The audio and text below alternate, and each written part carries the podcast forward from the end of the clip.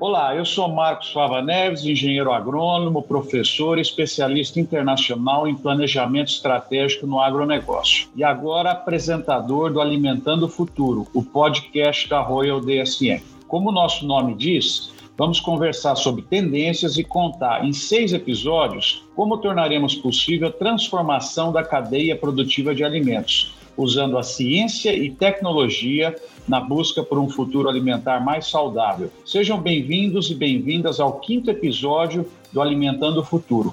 Muito obrigado pela audiência.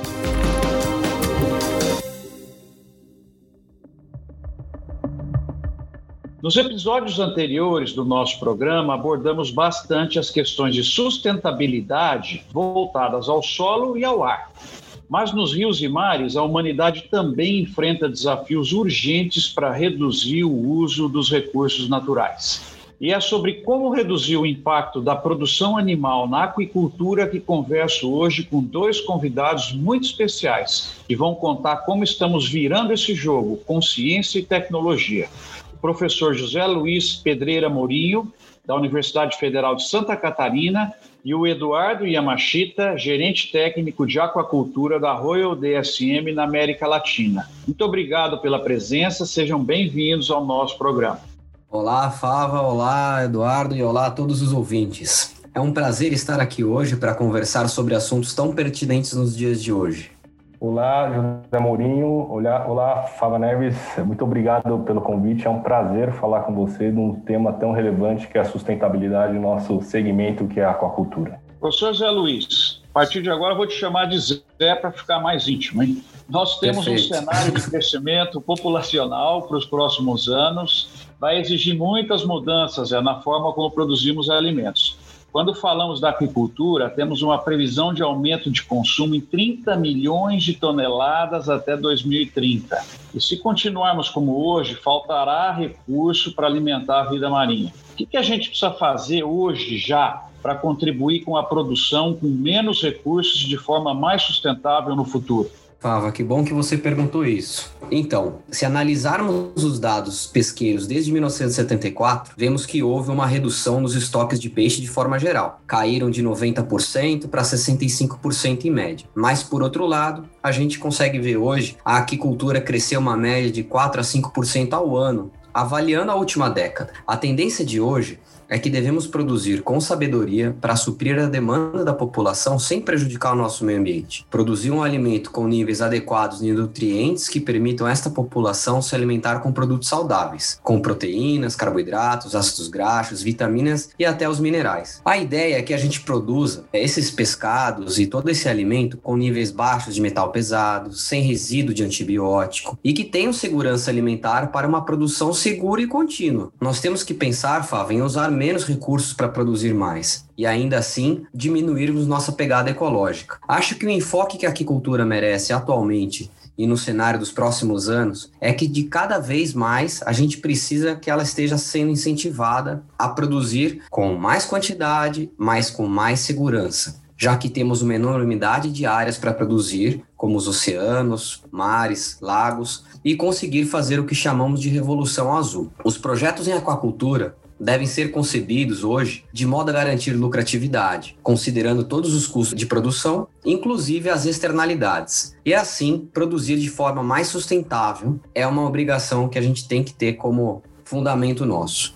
E fundamentalmente, a aquicultura, ela depende dos ecossistemas onde ela está inserida e é quase que impossível produzir sem provocar alterações ambientais. Temos que nos focar então em produzir trazendo impactos positivos ao meio ambiente. Em conclusão, Favo, eu acho que temos que pensar nos nossos projetos para que eles contribuam para todos os pilares da sustentabilidade, econômicos, ambientais e até os sociais das diferentes áreas que nós temos. A exemplo de hoje, falamos de projetos multitróficos, projetos de recirculação em tanques escavados e até as produções de salmão indoor. Quando falamos de produzir mais, temos que pensar na forma segura, a aquicultura em relação a outras atividades possui certas vantagens, como poder utilizar vários níveis tróficos. A exemplo, quando falo isso, uma espécie de aquacultura cultivada pode até originar subprodutos que servem para outras espécies serem produzidas. Falamos então de poder usar até cinco diferentes níveis tróficos na aquicultura.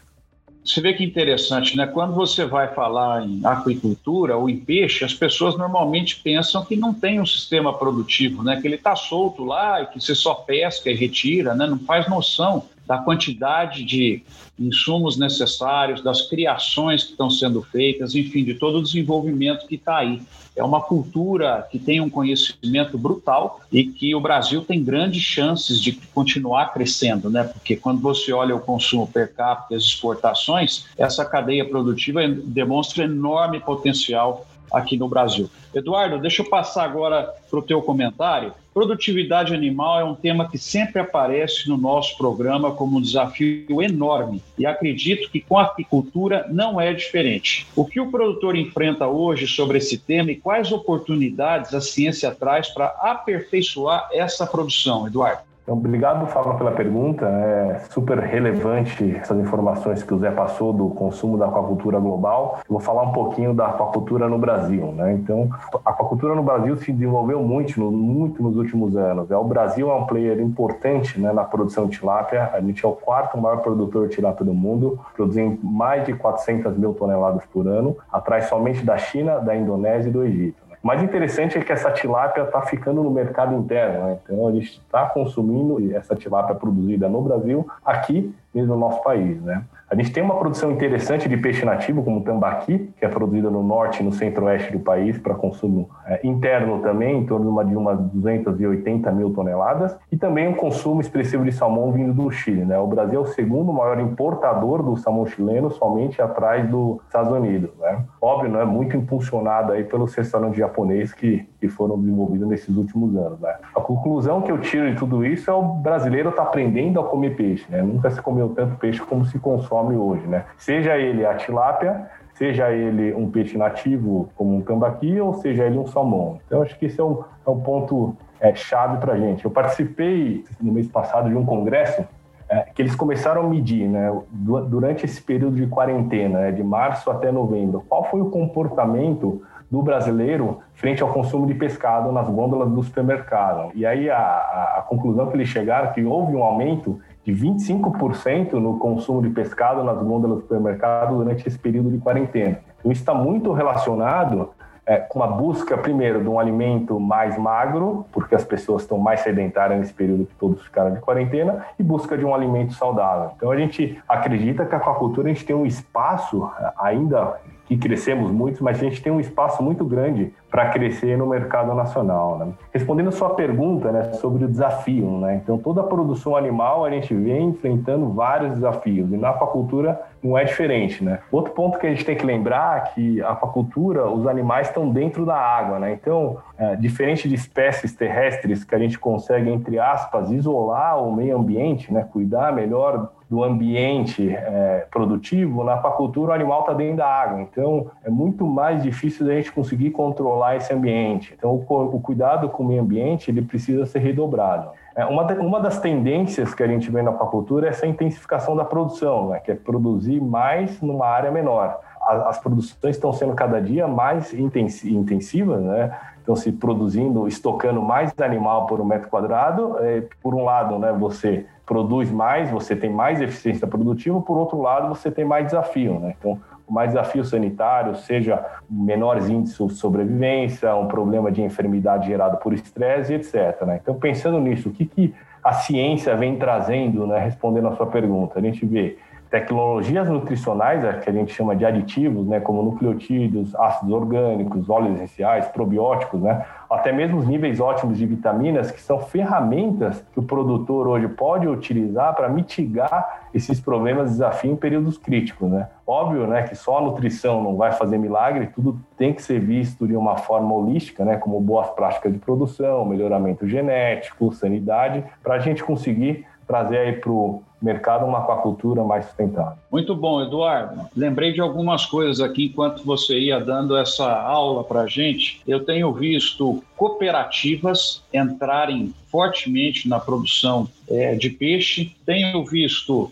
um trabalho muito interessante. Você falou da tilápia, o St. Peter, né, o nome mais sofisticado, que conseguiu chegar aos restaurantes de franquia de maneira padronizada. Lembra? Porque antigamente, para a gente comer um peixe bom, tinha que ser só nos restaurantes mais caros. Hoje, você consegue padronizar isso, impactado favoravelmente o consumo. E também um trabalho coletivo muito bacana que eu queria destacar aqui. Durante a sua fala, eu lembrei da Peixe BR. Hoje você tem associações que estão lutando pelo desenvolvimento dessa cadeia produtiva no Brasil. Então, tem muita coisa bacana que dá para a gente acreditar no crescimento gerando oportunidades. Ô Zé, Agora, um assunto que sempre pega aqui nos nossos podcasts: a discussão de que ser sustentável é caro, quando a gente sabe que não é. Eu queria que você contasse para nós quais benefícios econômicos uma aquicultura sustentável traz para quem produz. Nossa, Fava, que pergunta ótima, né? Antes de responder ela, eu queria agradecer essa introdução muito bem explicada pelo Eduardo, né? Citar que nesse ano de 2020 tivemos o início das exportações brasileiras com quantidade, né? Mesmo pelas associações, o Peixe BR, como você mesmo falou, Fava. E com certeza este ano a gente teve aumento do consumo de pescado aí em busca de um alimento saudável para manter a população. Isso reflete na longevidade da população. Eu queria citar o caso do Japão, gente, que consome quase 85 5 quilos de pescado por habitante por ano. E é uma das maiores longevidades da população né, mundial. E puxando o gancho que o Eduardo deixou, né, da excelência na produção brasileira, e também como você falou, Fava, as cooperativas ela têm um papel fundamental na sustentabilidade social da atividade. Então você vê hoje pequenos produtores, médios produtores, até grandes produtores no Brasil, mas quando a gente analisa cooperativas grandes, como as que tem no Paraná, por exemplo, a gente vê aí mais de 500 pequenos produtores e mais de 500 famílias se beneficiando da atividade para conseguir colocar um produto de qualidade na mesa e hoje a gente encontra esses produtos em quase todos os supermercados brasileiros. Então a busca pelo esse alimento saudável ela vem aumentando muito. Respondendo aí a, a pergunta, os benefícios aos produtores eu acho que eles se traduzem em felicidade e tranquilidade de forma geral. Por quê? Porque com uma produção mais sustentável, o produtor não vai estar enfrentando problemas de comercialização do pescado produzido,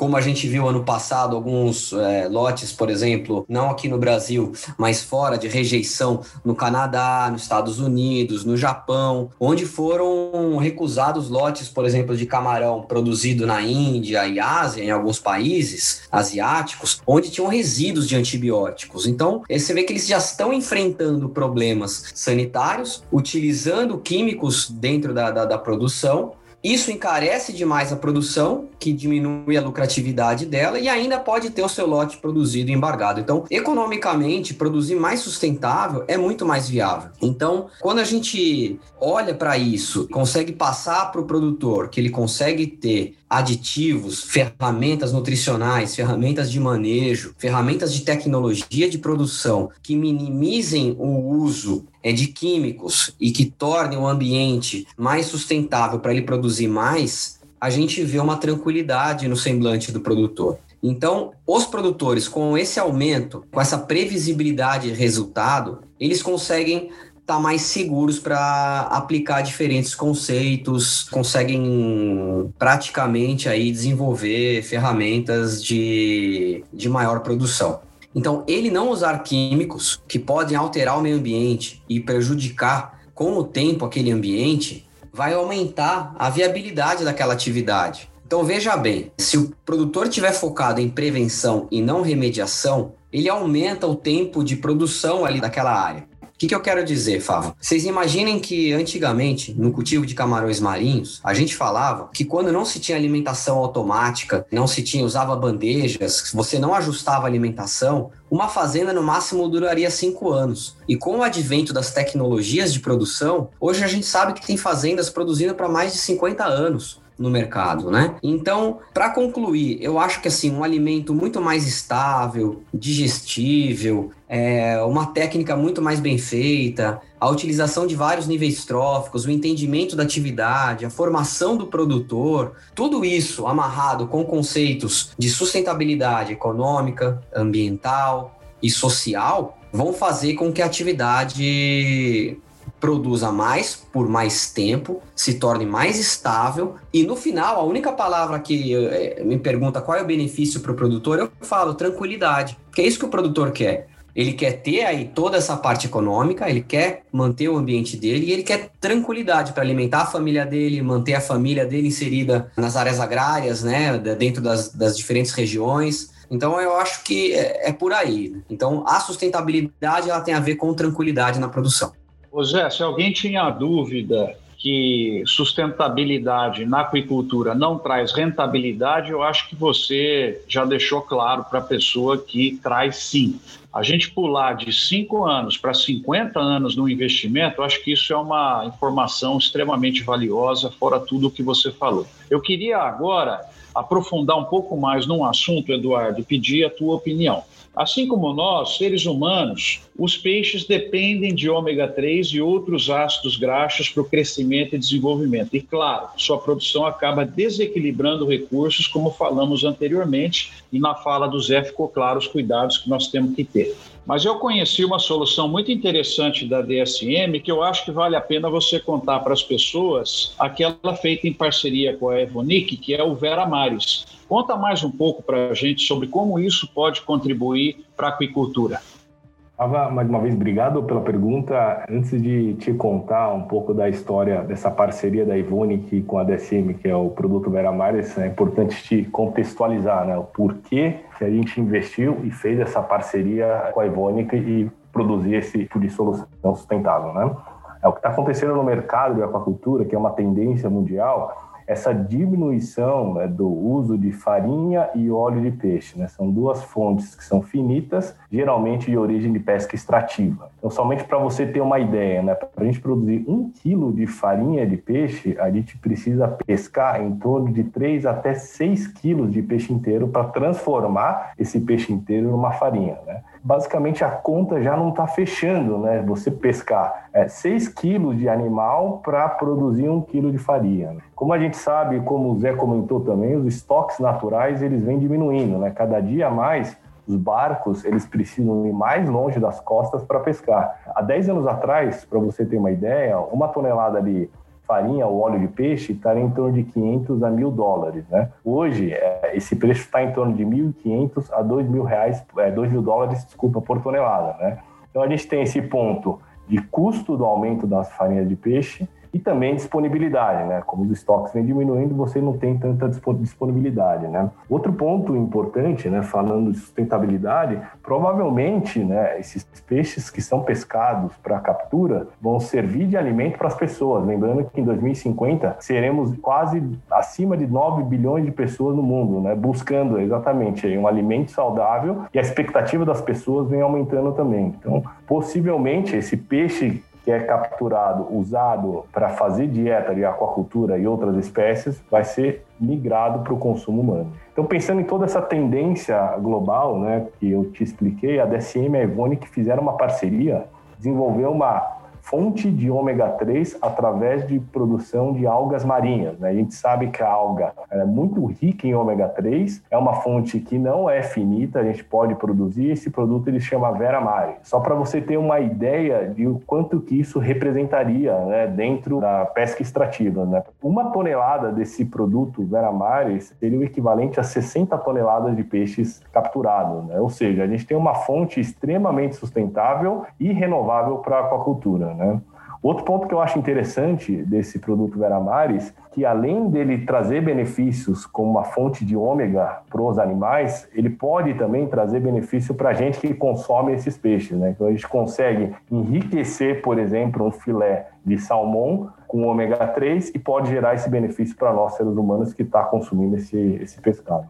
Que bacana, Eduardo. Isso tudo me faz crer que os nossos problemas deixam na mão da ciência e dos cientistas que eles vão trazer soluções. Você deu uma aí muito interessante. Zé Luiz, eu queria que você comentasse um pouco mais nisso também. Acho que estou fascinado com o que eu vi. Conta para gente o quão importante para a cadeia produtiva é o uso da ciência e da tecnologia na aquicultura para criar soluções como o Vera Mares. Ainda mais você que é cientista. Conta para gente.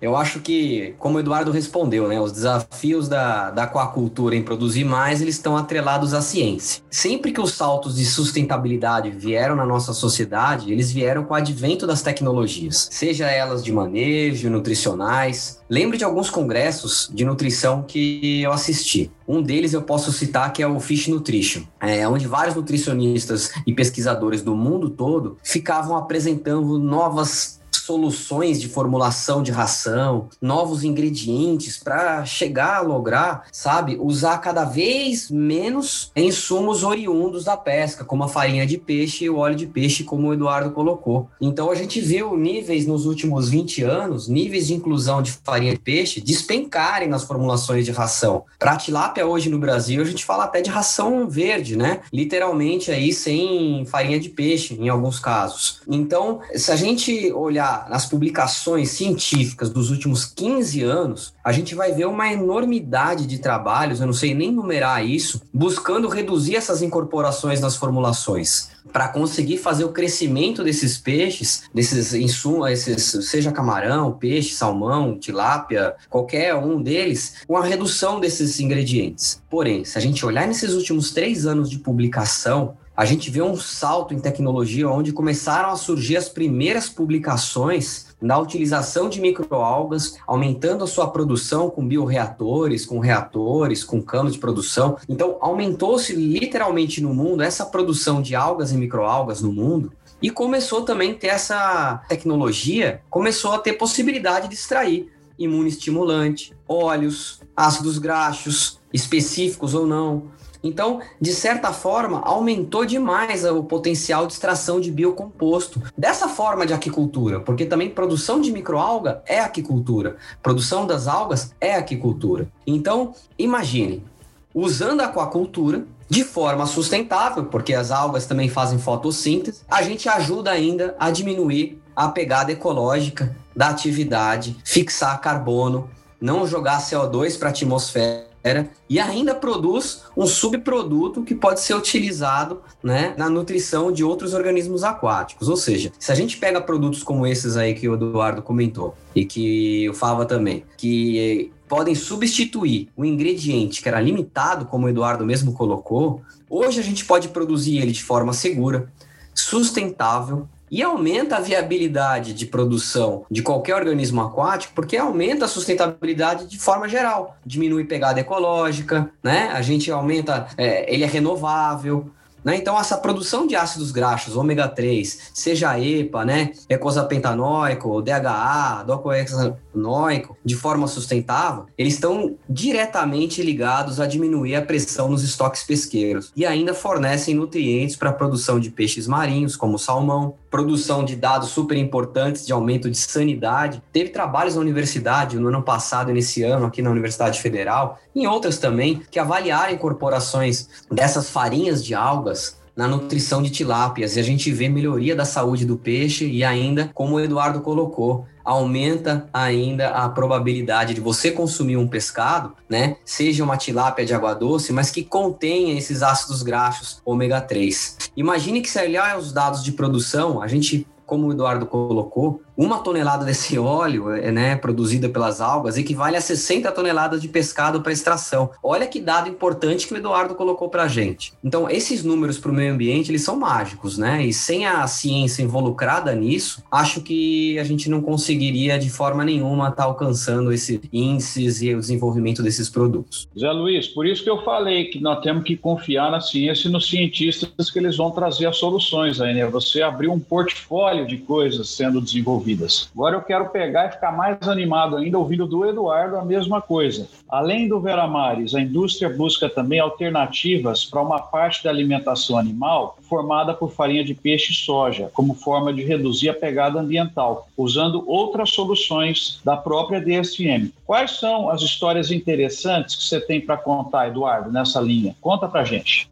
complementando o que o Zé comentou, né? Então, falando um pouco sobre dieta, sobre o que, que vem acontecendo nesse mercado é, de fórmulas de, de ração, tanto de tilápia quanto de camarão, quanto de salmão. Né? Se a gente pegar uma fórmula de salmão em 1990, né, 30 anos atrás, ela era composta de 65% de farinha de peixe, 24% de óleo de peixe e 11% de produto de origem vegetal. Se a gente analisar hoje uma fórmula de salmão, ela é composta de 15% de farinha de peixe, ou seja, quatro vezes menos a inclusão de farinha de peixe, 10% de óleo de peixe, em 1990 a gente falava de 24, ou seja, incluindo duas vezes menos, e 75% de produto de origem vegetal e outras fontes de produto de origem animal. Né? A gente aumentou numa dieta de salmão em torno de sete vezes a inclusão desses produtos de origem tanto vegetal quanto animal numa dieta de salmão. Isso é muito claro, não só em salmão, como o Zé comentou, como em tilápia, como em camarão e todas as espécies produtivas. Né?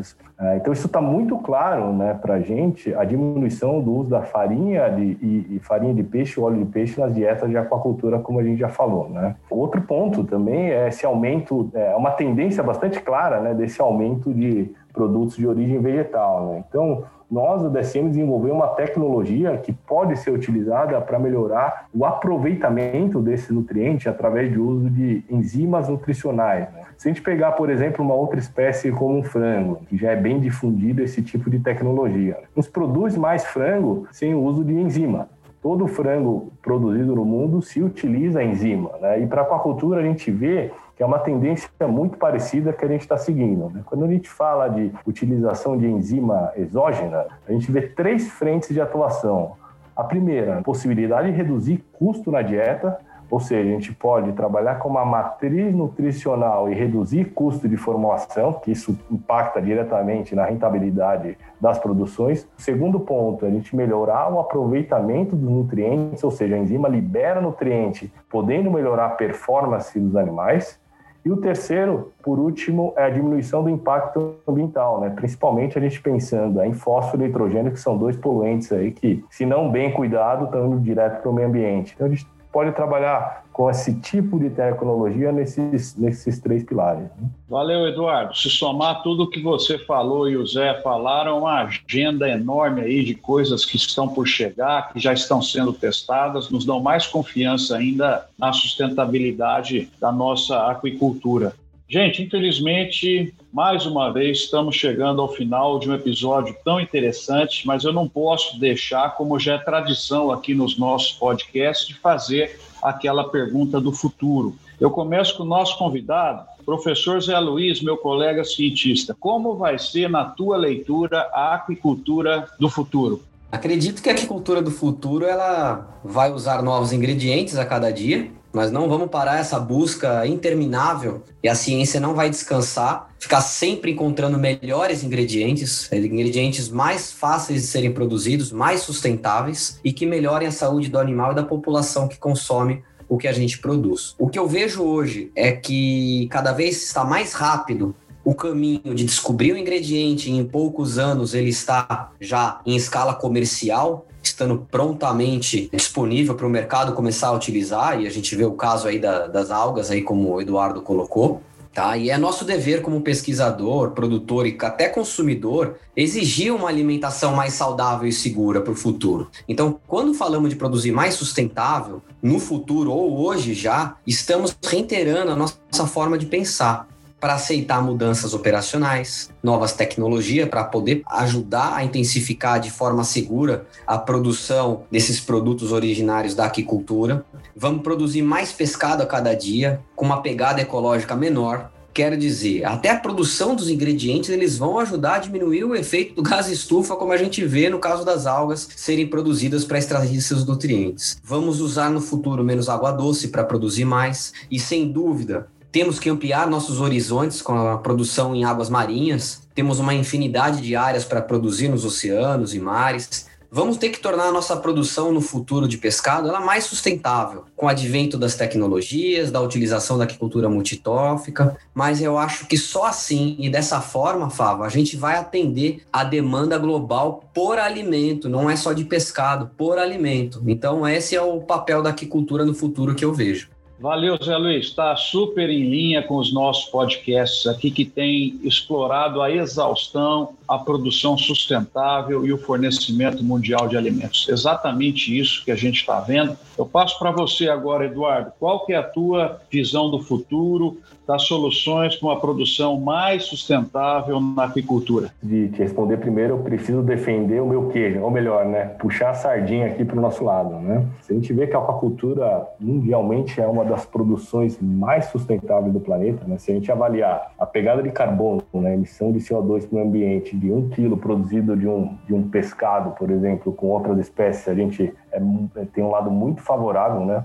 por esse lado de emissão de CO2. A gente usa muito menos água para produzir um quilo de animal do que outras espécies e, por último, a eficiência produtiva. Né? Então, quando a gente fala de eficiência produtiva, a gente está falando de fator de conversão alimentar, né? para produzir um quilo de pescado, a gente usa em torno de 1,2 até 1,5 quilo de alimento, de ração. Ou seja, a gente tem muitas vantagens frente às outras espécies produtivas. A questão agora é como torná-la ela ainda mais sustentável, porque ela é uma cultura já bastante sustentável quando a gente compara com outras espécies. Alguns pontos que comentamos. Né? Primeiro, a gente reduzir a dependência de recursos marinhos, né? como a gente comentou. Né? Você trabalhar com outras matérias-primas que você poderia trabalhar, como a gente comentou, as fontes de algas para substituir as farinhas de peixe e o óleo de peixe, por exemplo. A gente também tem os concentrados vegetais que poderia ser utilizado também para substituir farinha e óleo de peixe, as farinhas de insetos que vem sendo desenvolvido também, e as enzimas nutricionais, como a gente comentou. Outro ponto que o Zé comentou bastante também é esse combate à resistência de antimicrobiano, né? Então, muito hoje se fala de produção antibiótico free, né? Que é você diminuir essa dependência do uso de antibiótico dentro das fazendas, porque o consumidor está cada dia mais atento às boas práticas de produção, né? Então, como a gente comentou também, com algumas soluções que a gente poderia trabalhar com os aditivos nutricionais, como os nucleotídeos, ácidos orgânicos, óleos essenciais, aliados também a boas práticas de manejo da produção e as vacinações são tendências bastante claras desse mercado para reduzir essa resistência antimicrobiana. E por último, o uso eficiente de recursos naturais, né? Então, se recurso natural, seja ele